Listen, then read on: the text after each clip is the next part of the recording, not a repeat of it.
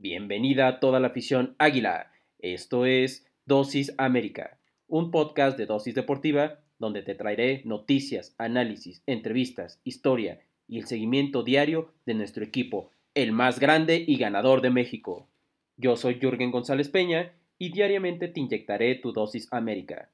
Recuerda que puedes sintonizarnos de lunes a viernes a través de Spotify, Anchor FM, Apple Podcasts, Google Podcasts y Radio Public. Sin más que agregar, comenzamos.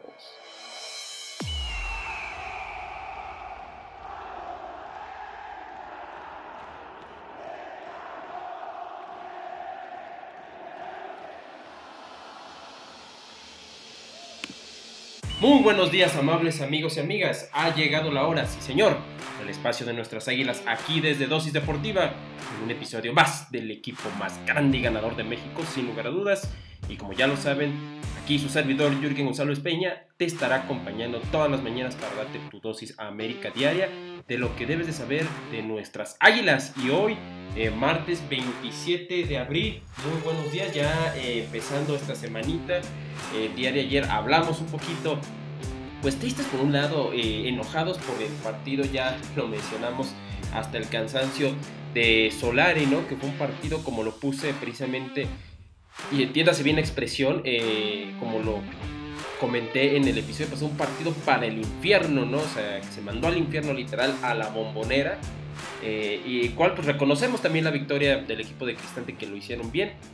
Y reconocemos que hubo también errores por parte de nuestro equipo, ¿no? Pero eh, hay que darle vuelta a la hoja, señores, afición azul crema, hay que darle vuelta a la hoja porque no hay tiempo para pues en este caso no hay tiempo para lamentarnos, ya que eh, mañana, mañana tenemos un partido importante ante el equipo del Portland, que, que por cierto estaremos hablando eh, precisamente durante este episodio sobre algunas declaraciones que dieron uno de nuestros jugadores. Sí, Córdoba estaremos reflexionando sobre lo que dijo que, uy, eh, ahí, no digo, no dijo nada controversial, pero cosas que son cuestionables, vamos a llamarle así.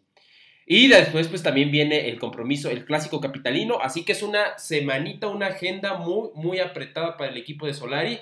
Eh, y que como yo lo dije en el post en Instagram que colocamos eh, precisamente el día de ayer, que eh, ese parado que mostró Solari mm, en parte pues responde a, estos compromisos que se vienen ¿no? en la CONCACAF y al clásico capitalino, que son compromisos, compromisos desgastantes. Uno, el viajar precisamente, cosa que ya nuestras águilas están allá eh, en Portland. Eh, y el clásico capitalino, donde es uno de nuestros clásicos quizá, pues a lo mejor no eh, con gran trascendencia, quizá para los que somos capitalinos de nacimiento, puede llegar a ser más pasional que el clásico contra Guadalajara y más contra este Guadalajara. Digo, no es que Pumas vaya bien, pero en cuanto a las aficiones, digamos que puede ser un clásico más pasional. Entonces, en términos generales, eh, viene un desgaste importante y, en parte por eso pudo eh, ser eh, la razón por la cual Solari terminó ahí generando ese cuadro, ¿no? Pero bueno, vamos a empezar con otras, con otros equipos y cuando me digo otros equipos me refiero a la sub-20 y sub-17 afición a su crema, porque ya habíamos dicho que le íbamos a dar seguimiento y lo prometido es deuda, ya que se refieren a nuestras águilas, a nuestras fuerzas básicas de las águilas. Eh, y ya mencionamos en, en, su momento, en su momento, cómo va cada uno, ¿no? Eh, cómo va cada uno. Eh, un, la sub-20 va mejor, se puede decir que el equipo, pues que, que, la sub-17, en su momento cuando revisamos cómo iba la sub-17, iban en, en último lugar. Eh, hoy vamos a ver en qué lugar están definitivamente, donde eh, prácticamente se ha tenido un torneo paupérrimo, ¿no? Un torneo para el olvido. Eh, y en fin, ¿no? En fin, vamos a. Pues vamos a repasar un poquito de lo que es, es de lo que, de lo que son, de la situación de nuestras divisiones inferiores. Y es que, bueno, las fuerzas básicas de las Águilas del América perseguirán diferentes objetivos en su última presentación. Ya como lo hemos mencionado, ¿no? es un, digamos que ha sido un torneo polarizado para ambas escuadras. Eh, esto eh, por la fase regular al torneo del Guardianes de la Liga 2021, en la que se visitará en sus, a sus similares cada uno de los Pumas de la UNAM en el complejo de cantera. Esto en el eh, cantera, pues para los que a lo mejor la gente que no, no, no sepa a qué se refiere, la cantera pues es, obviamente es, es, una, es una locación en, allá en, el Pedregal, en el Pedregal de San, de San Ángel en la Ciudad de México, es precisamente donde suele entrenar el equipo, el equipo de los Pumas, están las fuerzas, las fuerzas inferiores, donde por ahí también entrenan la, la liga femenina, las chavas, el cuadro femenil de los Pumas. Allá en Cantera, allá se van a jugar precisamente estos cotejos. Eh, hemos mencionado el, digamos que, cómo va, el, la, digamos, el, la, la, etapa, las situaciones totalmente contradictorias de cada uno. Por el lado, América Sub-20, que conduce Paulo Serafín. La meta será eh, de cara a la siguiente ronda, a la cual se encuentran clasificados, e, y, e intentar avanzar como segundo de la tabla de posiciones. Situación que sucederá si se quedan con los tres puntos en Ciudad Universitaria y si los Rayados de Monterrey empatan o pierden.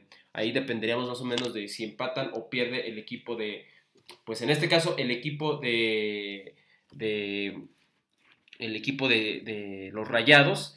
Y con respecto al América Sub-17, pues que tiene como entrenador a Mauricio Gallaga, lo único a lo que puede aspirar en, la jornada 17 es contra su par de los Pumas, es simplemente arrebatar la victoria y esperar una derrota de los Gallos Blancos de Querétaro ante León y de esa manera no quedar en el fondo de las colocaciones. Ya hemos mencionado que cuando la última vez que repasamos eh, precisamente cómo iba el cuadro sub-17, iban terriblemente mal, iban en la, en la última posición. Bueno, ahorita siguen en la última posición. Cabe destacar que América Sub-20 contra Pumas se jugará el sábado primero de mayo a las 11.05 eh, de México, mientras 5 horas de México, mientras que la Sub-17 hará lo mismo, pero eh, a las 9 horas también de México, ¿no? Eh, o sea, más temprano se puede decir. entonces, pues bueno, esto es precisamente lo que se juega cada uno de, los, de las instituciones, eh, en donde, insisto, nuestro equipo definitivamente no la está pasando bien.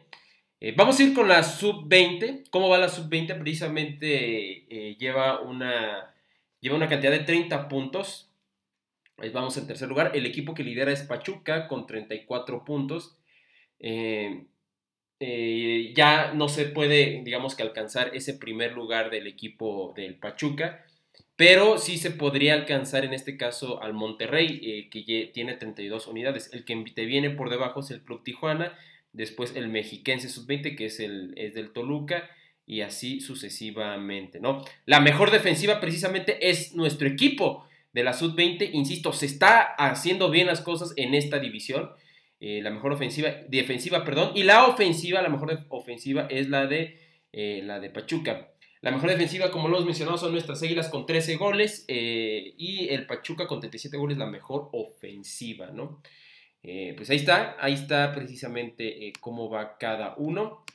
En la sub-17, ahí sí, para el lamento, señores, porque Estamos en el lugar número 18 y como ya se mencionaba, lo que se aspira en este encuentro es arrebatar simplemente los tres puntos y terminar, eh, terminar precisamente fuera de esa posición que es inaceptable.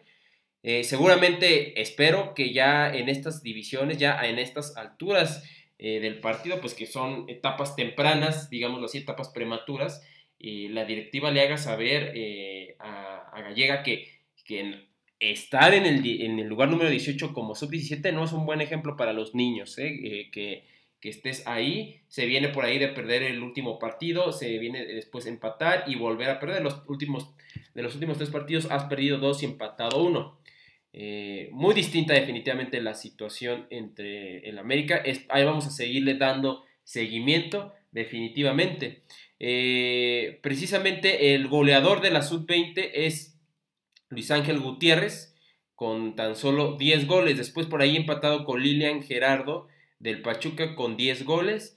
Eh, después por ahí está eh, Ángel Manuel Robles del equipo poblano con 13 goles, empatado. Digamos que hay un liderato empatado con Rubén Hernández de los Cholos de Tijuana con 13 goles. Eh, y abajo de Luis Ángel Gutiérrez viene Neder Calet Hernández con 9 golecitos. No muy disputado este torneo muy disputado sin lugar a dudas, ¿no?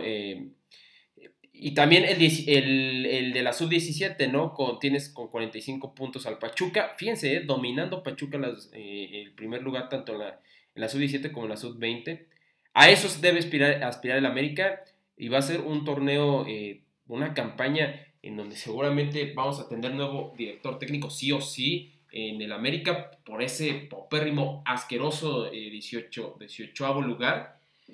Porque no se puede estar ahí y es a lo que aspira el América, ¿no? A poder estar en los primeros en los primeros lugares, como lo está haciendo precisamente América, o, eh, en el primer lugar, mejor dicho, como lo está haciendo la sub-20, como lo está haciendo la mayor. Y eh, ahí están los ejemplos. Eh, en el caso, del, por ejemplo, de la femenil, pues que está en octavo lugar ya, pero también el punto es estar arriba, ¿no? Los rivales obviamente cuentan, pero hay una inversión importante, hay una historia importante en el equipo, pues que demanda, y que así debe de ser, estar más arriba.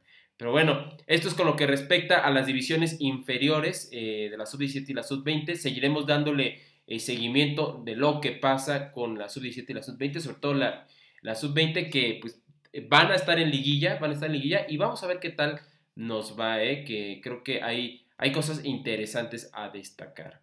Pero bueno, por otro lado, ya regresando a lo que es el primer equipo, pues hay noticias no tan positivas para Solari, ya que, bueno, Luego de consumar la segunda derrota del torneo, acordémonos que la primera fue a manos de Rayados, eh, en un partido donde realmente tuvo que ser un empate, un penal ahí dudoso, pues nos quita esa victoria. Eh, y después esta, que esta sí fue una derrota, una derrota contundente del equipo mexiquense. Pues ahora, eh, en este caso, hay que recuperarse, como ya lo dije al inicio del capítulo, ya que viene el Portland Timbers, nada más y nada menos para encaminar la participación en la semifinal de la Liga de Campeones de la CONCACAF 2021, la CONCA Champions en pocas palabras. Eh, para dicha cita eh, será este miércoles, acuérdense, este miércoles 28 de abril eh, a las 9 y media de la noche, hora de México, en el Providence Park Stadium de Oregon. El estratega, en este caso Santiago Solari, no podrá contar con dos piezas predilectas. Ojo, esta es la mala noticia, no se podrá contar con dos piezas predilectas. Uno se trata de de Emma Aguilera como y el otro es el volante eh, pues sí del Rey de Roma Sebastián Córdoba este gran jugador obviamente una gran promesa pero como lo habíamos dicho con con Fede del Cueto está yendo a la baja mucho en parte de estas de estos molestias musculares que lo están haciendo que no parezca tanto en los partidos eh, y obviamente esto te quita ritmo de juego y se ha visto en Córdoba que desde el preolímpico no ha sido el mismo. Y es que ambos por cuestiones físicas no formaron parte de la delegación ya que, ya partió rumbo a tierras estadounidenses. En el caso del argentino se pudo ver cómo debió dejar el campo en el juego eh, que se dio en el recinto del Toluca a los 57 minutos de partido por una dolencia, mientras que el futbolista que también pertenece a la Sub-23 de México justamente arrastra diferentes molestias desde su participación en el preolímpico en los dos casos también son duda para el cotejo de Pumas eh, contra Pumas en CEU el próximo domingo 2 de mayo. Bueno, eh, sin lugar a dudas, no es una noticia agradable, sobre todo porque pierdes dos jugadores importantes, con todo y de que sí eh, hizo un partido asqueroso Aguilera, lo reprobamos definitivamente en, ese, en esa evaluación. Córdoba, por su parte, llegó, estaba haciendo buenos partidos, muy buenos partidos, pero eh, desde el Olímpico, insisto, no ha sido el. Cuando llegó, precisamente cuando llega del Olímpico, su participación no ha sido la misma. Ese eje, ese, ese, esa pieza importante para el ataque no ha sido la misma y en parte por esas molestias musculares que no lo han dejado tener eh, gran, pues gran constancia dentro de la cancha. Pero bueno, antes de seguir con este tema, vamos a una breve pausa y regresamos.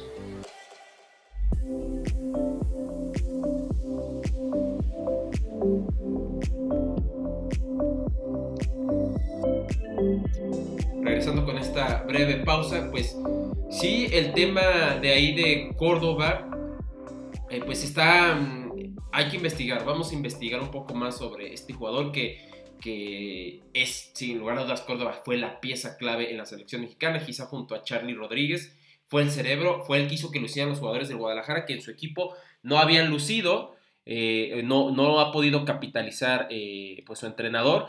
Acá Córdoba definitivamente hizo que jugaran, hizo que lucían muchos de los jugadores y de hecho para mí se debió ganar el título al, en este caso al pues al jugador más importante ¿no? de, de, la selección olímpica. En fin, esperemos que haya pronta recuperación precisamente para Emma Aguilera, eh, que tuvo un, un, partido para el olvido, pero ojalá y que en este, en este descanso, porque no va a jugar contra el equipo del Portland, haya, pues, haya reflexionado y precisamente lo, lo, veamos en su mejor nivel y no se diga de nuestro juvenil, de nuestro canterano Sebastián Córdoba. Pronta, pronta recuperación para cada uno de ellos.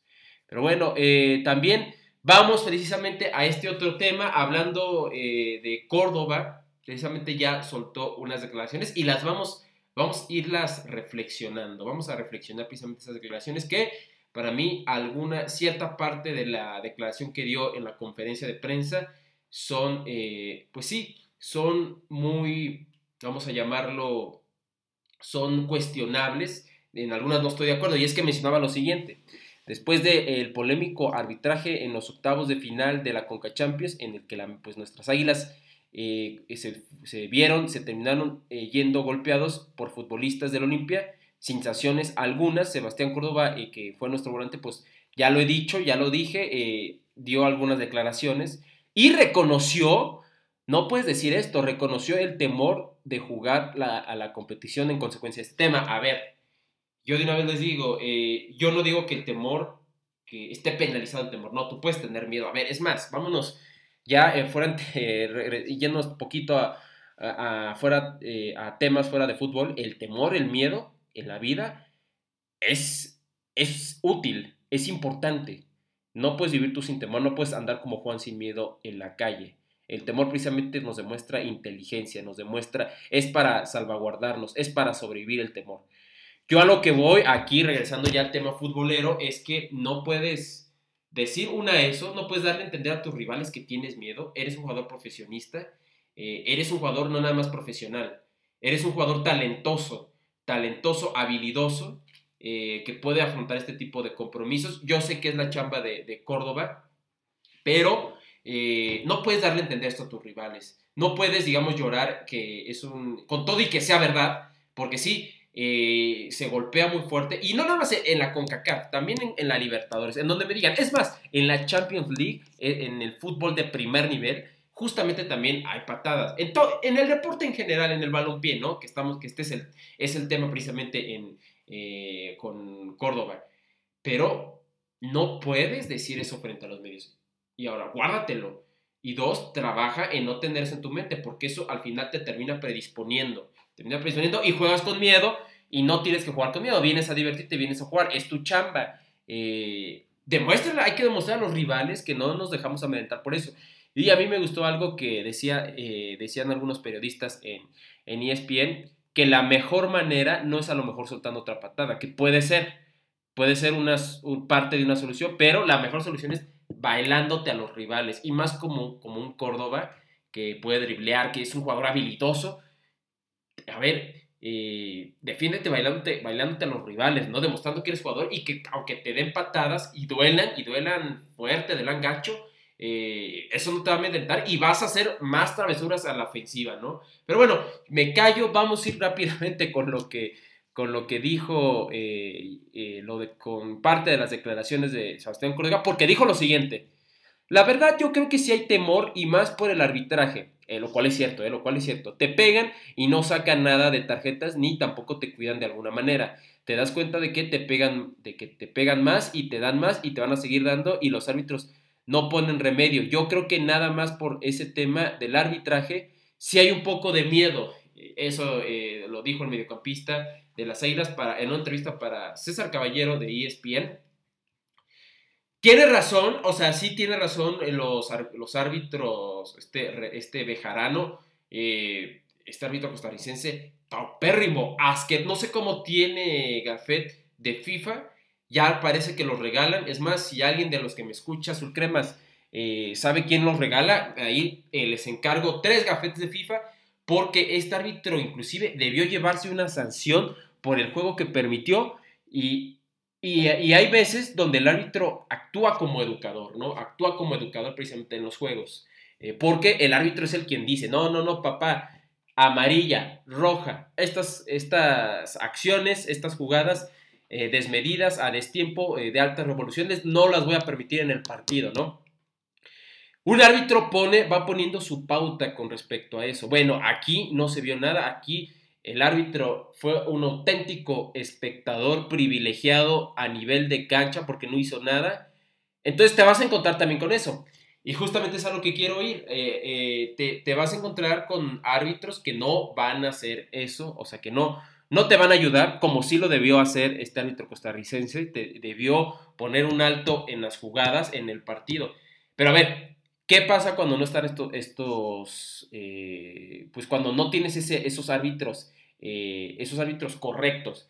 Bueno, creo que todos hemos jugado fútbol a distintos niveles, a lo mejor unos algunos que me escuchan, afición azul crema, lo han jugado a nivel de barrio, a lo mejor no, no dudo que haya alguno que, que, llegó a jugar en fuerzas básicas, más pro, lo que sea, pero eh, hay que demostrar personalidad, ¿no? Y cuando el árbitro no te, no te ayuda, tú tienes que demostrar esa garra e ir precisamente a, anotar más goles y levantarte de las, de las barridas. Y sí, y sí, eh, demostrarte, ir con personalidad, no a lo mejor dar golpes, no, no hacer una guerra campal, no, pero sí decirle al rival, oye, no sé, oye, no sé, me pegaste, eh, cálmate, o no sea, precisamente calmar al rival y decirle que no te vas a amedrentar y que si vuelve a hacerme una, pues ahí te va el doble, ¿no?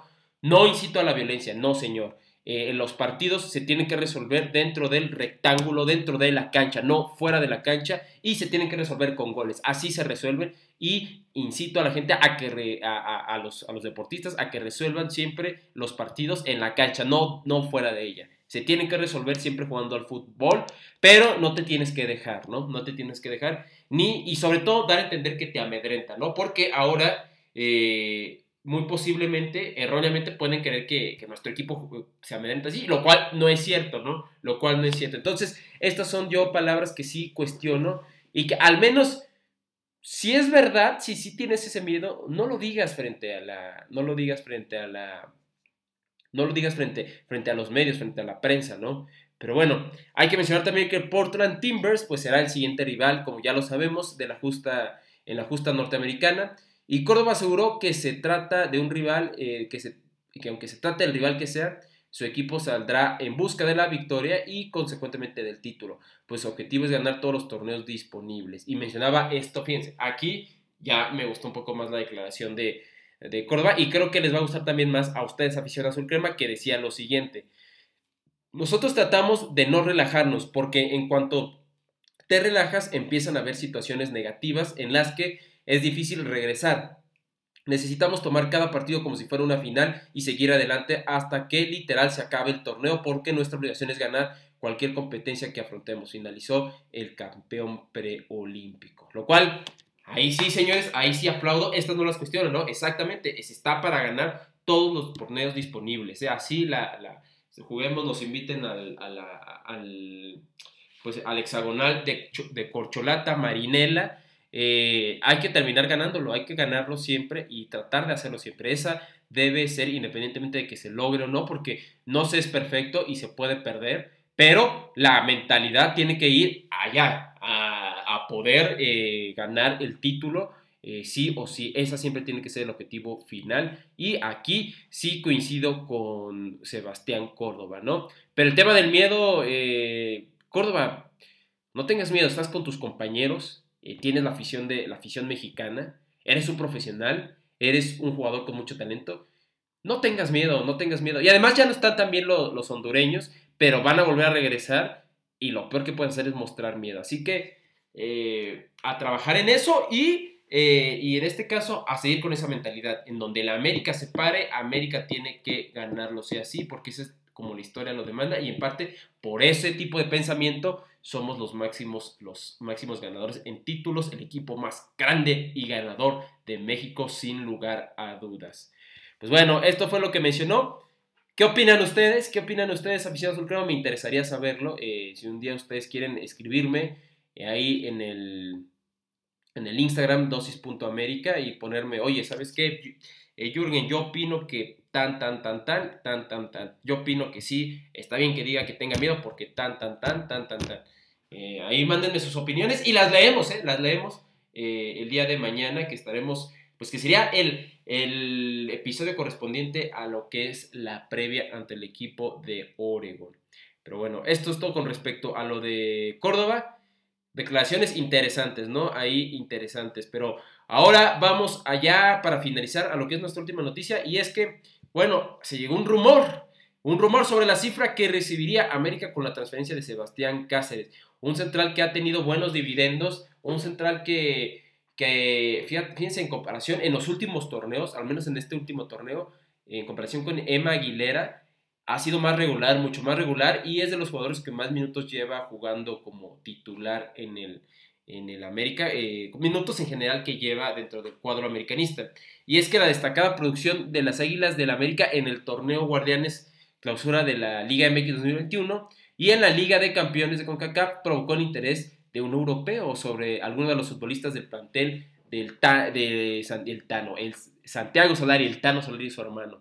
Eh, como por ejemplo Sebastián Cáceres. Algunas versiones eh, periodísticas señalan que clubes, principalmente de Francia, estarían interesados en contar con los servicios del defensa azul crema una vez finalizado el primer semestre del 2021. En ese caso, ¿cuánto podría recibir el América en su caja si transfiere a Sebastián Córdoba? Conforme el sitio, eh, esto es con respecto al sitio Transfer Market, la ficha del futbolista uruguayo está tasada en 6, mil, 6 millones de euros eh, cabe destacar que Cáceres arribó las instalaciones de Cuapa en enero del 2020 proveniente del Liverpool FC de Uruguay a cambio de 500 mil euros y que el vínculo con las Águilas se extiende hasta diciembre 2000, eh, pues 2024, ¿no? Pues ahí está, eh, estos solamente son algunos rumores, no, no, no dudo que sea verdad, porque ha tenido buen torneo, ya estarán de acuerdo conmigo, Cáceres ha tenido buen torneo, Independientemente de que no, eh, no fue su mejor partido, insisto, este último que tuvimos ante los choriceros,